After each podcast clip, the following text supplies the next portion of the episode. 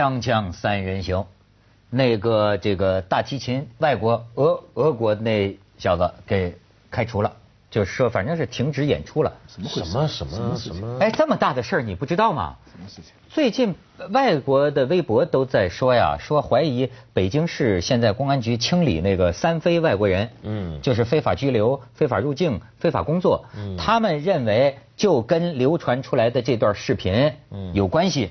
但是北京呃这个官方就是说没有任何关系，本来就要清理你们，对吧？是怎么回事呢？你都你徐老师，你最近在香港，在火车上传到网上，哎，这个事儿有背景的啊。前此一段时间，不是出来一外国人在北京当街企图强奸对我中华妇女，这我这我有看到，对，在北京嘛视频，对吧？对，这这算一件事儿。然后呢，就有一个视频出来，有个老外坐火车，把脚搭在前排女客的这个座椅的这个上边，还骂了这个粗口。你可以看一段，这个网网上流传的。那是很舒服，你给我摸，你乱摸啊，很舒服。真不要脸你！你真不要脸！真替你妈丢脸！真替你国家丢脸！哪有哪人好？哪有哪人？这位大提大提琴家，这个中文学的很地道，最后骂出了一句咱们不能播的话，就是傻叉啊！就是你傻什么啊？你对，这是什么国家的？俄国的，哦，是北京交响乐团的，呃，这个好像还是首席大提琴，但是呢，就是这个到底是怎么回事？为什么要这么干？那这个老外行为奇妙，老老外行为不简呗，就是呃他呃然后呢，这个北京交响乐团的呃这个这个指指挥啊叫谭丽华，我看哎这个谭丽华他关联到两件事，他一个呢就是说这个事儿，说是这不符合我们乐团的规定，我们乐团要求你也得守行为，对吧？你这个破坏了我们乐团的这个声誉，嗯，呃而且这老外也道歉了，听说是，但是道歉还是就是。炒掉吧，炒掉吧，基本上就是就是，但是呢，你知道我我就注意到同事这个谭丽华呢，最近实际还他也是他呀，他聊了一个什么话题啊？就是说中国的演出团体，因为他是北京交响乐团，嗯，他们很有这个外外外外外外外国演出经验。他说中国的很多演出团体现在国人不是热衷于到外国去嘛，嗯，演出一说就是什么国际环球音乐会，他说很多都是赔本赚吆喝。说这么样的传播中国的音乐文化，实际上啊是个糟蹋。他就把这个叫做镀金工程。然后就有人就讲了，说是这个维也纳金色大厅，你注意到没？近些年很多，我作为主持人我介绍过好几回了。说下面给大家演唱的这一位，在维也纳金色大厅怎么怎么着，怎么怎么着。我们一听就去维也纳金色大厅，感觉这是帕瓦罗蒂同学，那是个那那是个唬人的东西，我早就知道了。是吗？那当然，维也纳金色大厅整个夏天就是租出去给大家。维也纳金色大厅了解了，情况是这样，说人家正经的演出一年两百场，对，两百场之外的呢就是商业出租，没错，可以出租。但是人家金色大厅的那个经理啊，也是这个，你听他说这个话也很有意思。他说，当然。我们虽然是这个租场啊，但是我们还是希望对艺术能够尊重。我们不希望有太多的没有观众的演出。我有几次产生过这样的呃疑问，因为我也看到一些这样的在金色大厅的演出，但是有一点，它还是有那么多人听，而且现场也还是有很激烈的反应，那就说明还是艺术水平还是有送票。送票是绝对那个送票，包括有那个农民工，但是欧洲欧洲欧洲是不是有农民工我不知道啊，反正就是就是什么。他是这样，我给你解释一下，像其实全世界好几个这种著名的场地啊场合，中国人最熟悉就维也纳金色大厅嘛。他们一般有个习惯，比如说我们去欧洲听古典音乐的人就了解，夏天暑假他是休息，那个时间他会租出去。你如果那个时候去的话。那首先呢，你你就你不要太烂，不要太离谱，那说不定也会有些游客啊什么会来听，所以很奇怪，你说不定一个中国乐团去了，中国什么歌唱家去了，来的人里面呢，首先呢是当地的华人社团，比如说大使馆文化参赞是吧？他们吆喝一下，组织一下来一帮人。那你还看到老外的话，那老外多半是游客。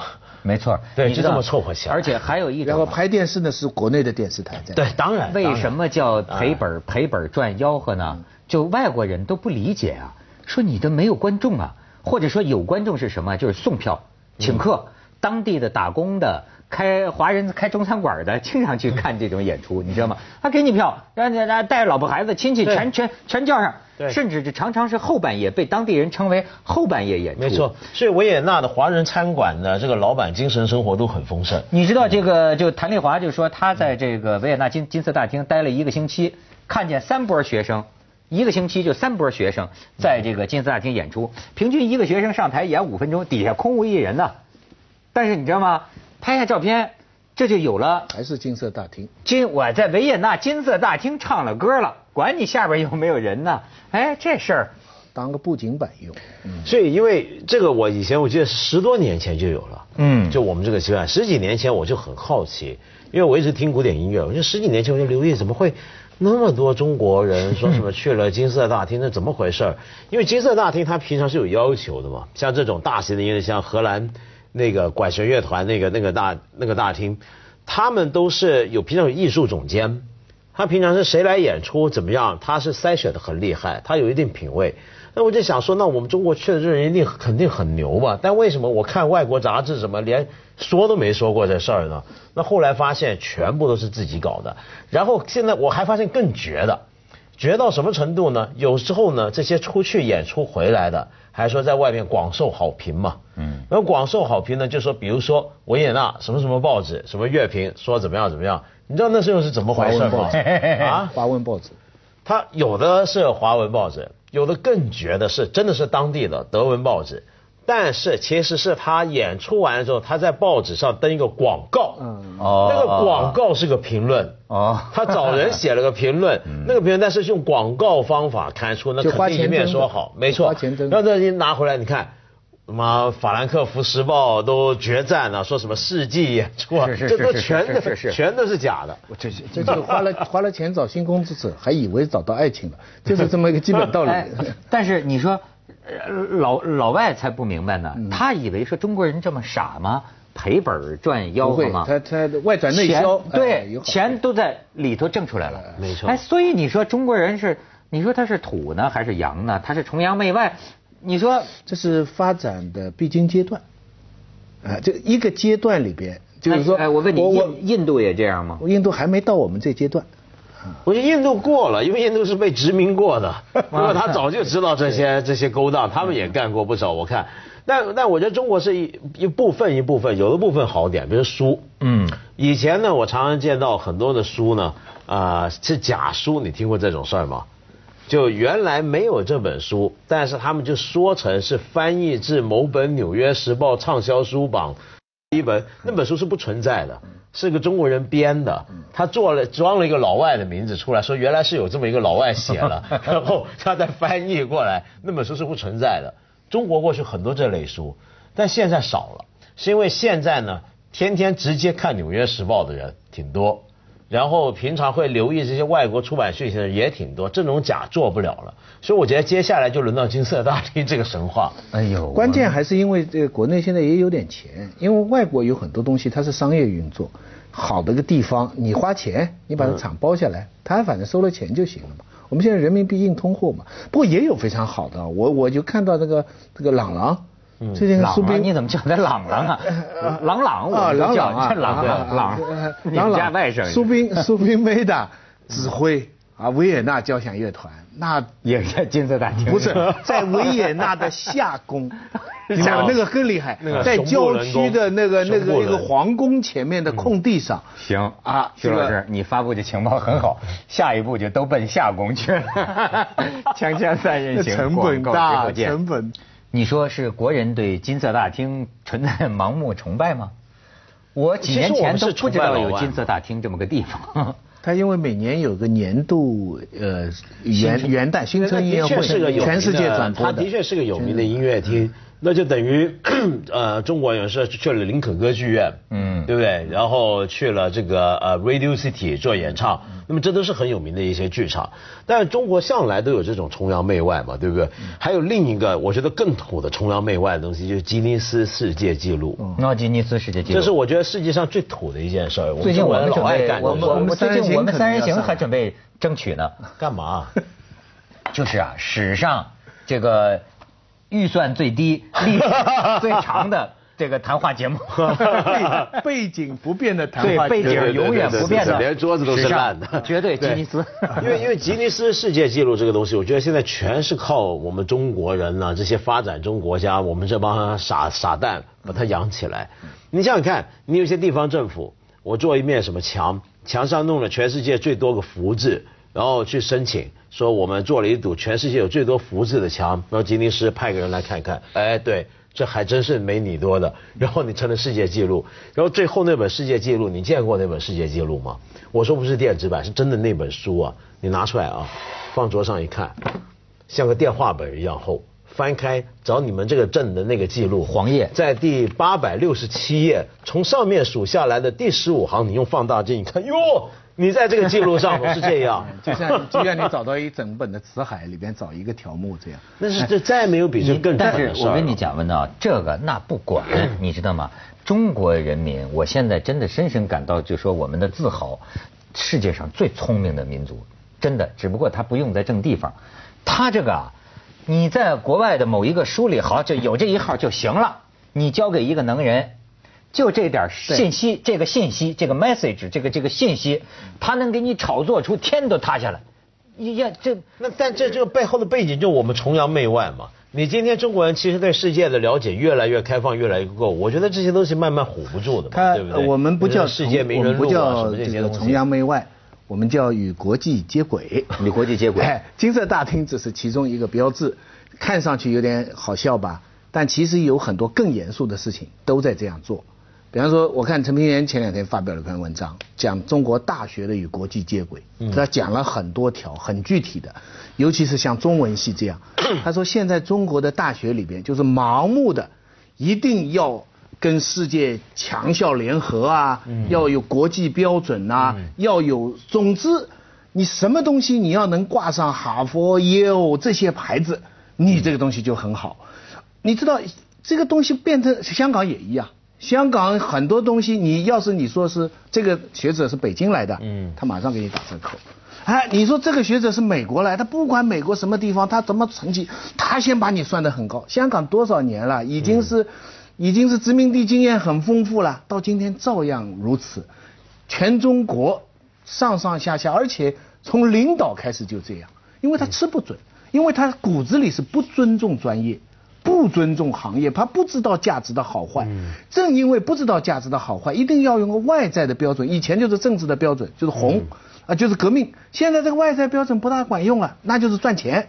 那再搞一个，可是外国的名牌的标准。可是这个东西反过来讲，其实是反映了我们的标准信不过。对，就比如说，我一直觉得你们中文系是很冤，这完全不要包括中国史。我们知道现在全世界大家都会觉得一个学者在什么地方，比如说你做中国历史，什么地方发论文最牛呢？那当然还是国际上那几个用英语的，肯定是对吧？哈佛，哈佛对，还是那几个用英语的，对不对？但是你别说别的语文，别的国家不像你做法国史的最牛的论文是在用法文的期刊上登的，我们中国偏偏不是，为什么呢？很简单，因为大家都觉得我们中国人自己办的东西。恐怕有水分，恐怕这个论文是不是花钱买？就中国今天我们很多问题是我们自己的标准被怀疑，嗯，不够不够专业，那就信外头。你比如说，呃，你你要去，比如说北京歌剧院或者什么广州歌剧院演出过，那人家就会想你这个是花钱买的吧，是领导批的吧？但你说你去金色大厅，哎，那就好像。感觉不一样，而且这个这是个恶性循环，是恶性的。这个慢慢呢，这个变成一种什么呢？就是全民性的品味混乱，嗯，就乱了。什么是好的，什么是坏的？他们不是俗话讲叫现在中国的文化是劣币驱逐良币嘛？嗯，到最后你也弄不清到底什么电影是好，好电影没有票房的，对吧？呃，烂电影呢，票房很高。那么。这整个这就倒置了，呃，包括一切的现象，你就是说，所以我觉得啊，我自己感觉生活在这个社会里啊，只有靠自己自修。你要多学习，你要想不被人骗，是吧？你尽量的练就自己一个火眼金睛。好比说，你比如我的专业是吧？那什么主持？我一看这是好的，我自己知道。你多吹他多有名，他多么火，骗不了我。我知道他平庸，他就是平庸；我他好，他就是好。但是普通老百姓不懂，普通老百姓就是一忽悠。哎呦，他是好最好的，那他就是最好。那可是文涛，你要想想看，我们很悲惨的地方在于，我们不可能所有事情都自学一通嘛。比如举个简单，你们记不记得去年？不是还闹了一个事儿吗？就美国驻北京的大使馆多坏，每天公布北京空气质量报告嘛。PM 二点五。对，就那事儿嘛。啊。然后当时你看那个事，就其实是另一个版本的金色大厅了，就是就当然不一样啊。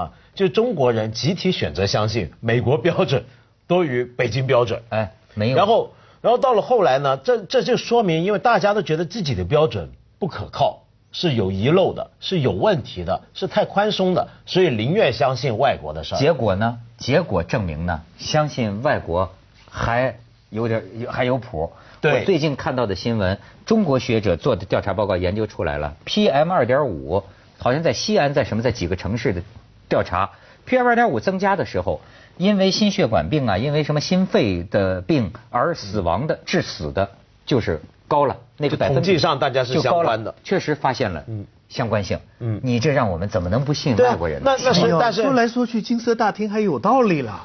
就是因为这样，它才会流行嘛。但是问题是，你看一个俄罗斯大提琴手就这么混账，对吧？对，傻对吧？这傻。你说，我跟你说，傻叉。不，我在克林姆林宫前面也看到过这样的傻叉，对不对？这个都拍过。俄罗斯在我族的这个不是我国的这个呃价值体系当中，他们属于国际二等公民，这是高点不是是沾个外字就高点。老大哥嘛？不是他，对，以前是还是第一位，后来他们下下下降了。你你你你们那儿尼克松来了以后，老美你们那儿 你们不都是留美的吗？然后这个你看到现在中国人心目中，俄罗斯是第二位的外国人，对吧？咱们的今天是我们的昨天。第一位的是米国，那是锵锵三人行，广告之后见。所以我现在觉得啊，这个呃，你到地方上讲啊，都在想着振兴地方这个经济。但是你看，这个方法就是说啊，咱们得有个什么说头。我们这是有个什么说头，你知道吗？什么说头什么意思呢？还比如说我们这地方，哎，那天谁来报告了？老子故里好像是，这好像岳飞在这儿待过，这是个说头。就包括说，所以说咱不见得非得是重阳，就只要不是现在当时当地的，有的时候是古代，有的时候是外国，反正是啊，有的是说谁谁写了首诗提到过我们这地方，这就行了。这就有了一个借力点，你知道吗？有了一个说头，目的是什么呢？目的就是成名。哎，我觉得跟人一样。西西门庆故里啊，对，潘 潘金莲第二故乡啊，等等。那你承认不承认？出名就有钱，这个规律是怎么回事？出名就来钱。一个地方出了名，出了名之后，其实主要其实是因为。他不是因为出了名就来钱，那是因为我觉得这阵子其实已经过了，是因为有一阵子中国市场上游资很多。我这个地方如果出名有个名头，我说我搞个什么旅游点，搞个什么，搞一个旅游点，比如说就旁边搞一块地，开始做别墅，开始做高尔夫球场，这一配套东西全来，对不对？那内线就是很多人是有钱，市场上有钱。他要找地方投资。他吃饭的时候都在问有什么好做的。对呀，做庙。你有没有注意这些人 做做做头发？钱有的是，是往哪涌的问题。所以你给了他一个理由，他不就来了吗？他来了，他也吵吵。你说他是不是真的将来这地方能够搞得很好，搞起来那不重要，重要是我现在搞了。你知道有的那个，就是说我有个朋友前一阵去看房子哈，说是这个叫观海阁，在在在在海边嘛，结果说哪有海啊，完全看不见。然后你知道卖房子的人多会聊天 说海就在你心中，观海，海就在你心中。我见过一个比你好一点，我跑到也是个房子，也叫海，跑去看到有个池塘，但它不叫池塘，它叫内海。就得像洱海那样的，对没错，哎呦，那还有一个池塘，你知道我我我我还出席过一个，就是那个那个售售楼大会。好家伙，你知道用半个小时的时间，这个售楼经理用那个 PPT 啊，大银幕打出来，就说我们这个地方的这个美景啊，这个旅游胜地啊，就是有一个叫做什么三山石一样的三山石一样的东西，是吧？就是很牛，是吧？然后说完了之后，大家就吃午饭哈，吃完午饭我带你们就现场看，我一看是在海边哈，但是他说海里边有那个三山石嘛。我说三山石 在哪儿呢？他指着五十米远处 露出水面的三个石头尖儿，他说：“你看，那就是三那个礁石，那个我这跟黄岩岛的那个石头 差不多，他那个那个有名的有名的。” 三三十映月，到时候给再给你起个名字。那你说到这种去忽悠别人呢？比如说怎么样去去去搞一些名堂出来？其实你有时候我们还不一定是搞一些古代名人或者借一个什么典故，有时候自己真的什么都没有的话呢，就自己造，或者说把本来没有的东西，本来有的东西干掉了，嗯再新造一个。比如说上回我们聊天不才提到，就你知道啊，桃花坞。就以前唐伯虎待过那个地方，嗯，现在那个地方呢，盖了一个叫世界桥都还是什么，做了一个假的一个人工运河，上面把世界上所有的名桥盖一遍，比如说巴黎的新桥。接着下来为您播出《西安楼冠文明启示录》。但你像。